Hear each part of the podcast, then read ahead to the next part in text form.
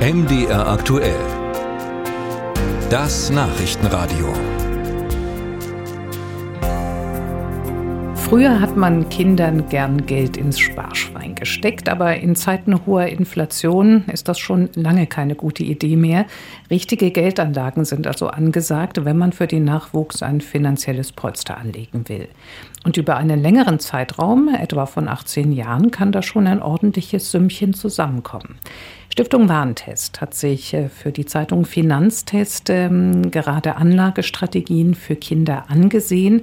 Kathi Elmthaler ist die zuständige Projektleiterin, ist mir jetzt zugeschaltet. Guten Tag zu Ihnen.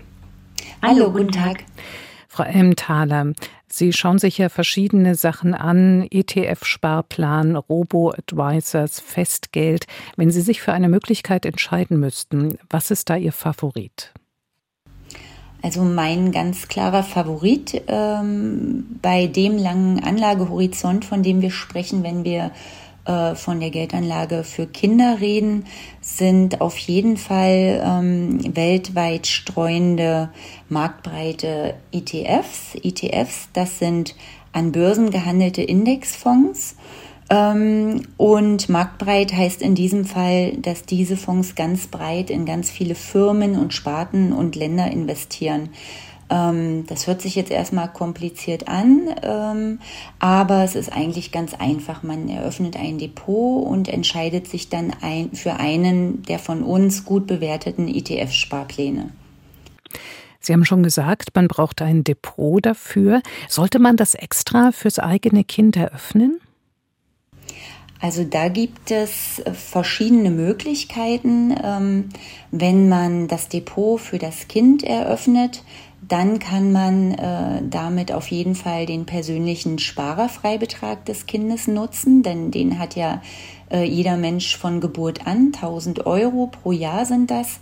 Äh, und dann belastet man nicht seinen eigenen äh, Sparerfreibetrag. Nachteil könnte sein, dass ähm, das Kind mit 18 Jahren dann frei über das Guthaben verfügen kann, wenn es auf den Namen des Kindes angelegt wurde. Also das muss jetzt jede Familie für sich entscheiden, was da besser ist. Sie haben schon gesagt, es gibt äh, verschiedene ETFs. Ähm, können Sie ein paar nennen, von denen Sie sagen, die sind aus Ihrer Sicht wirklich zu empfehlen? Ja, also ähm, wir empfehlen auf jeden Fall ETF, die auf den äh, Index MSCI World äh, abzielen oder die diesem äh, Index praktisch folgen. Denn äh, der Index, der ist in ähm, ungefähr 1500 Firmen aus 23 Ländern äh, investiert und das ist was, wo wir halt sagen, das ist sehr marktbreit und dadurch ähm, ist halt auch das Risiko ähm, dort durch die breite Streuung sehr weit minimiert. Eine andere Möglichkeit der Anlage ist Festgeld. Ähm, das haben Sie sich auch angesehen. Für wen eignet sich sowas?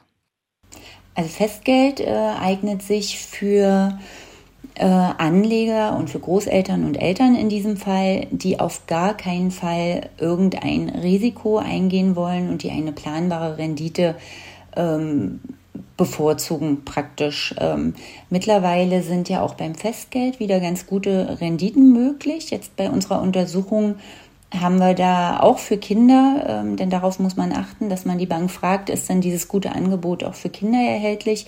Also wir haben tatsächlich ähm, Banken gefunden, die für Kinder ein fünfjähriges Festgeld von 4%, also mit einem Zinssatz von 4% anbieten. Das ist schon ordentlich. Sie haben sich auch äh, Robo-Advisors angeschaut. Ähm, was ist das eigentlich und ist das empfehlenswert?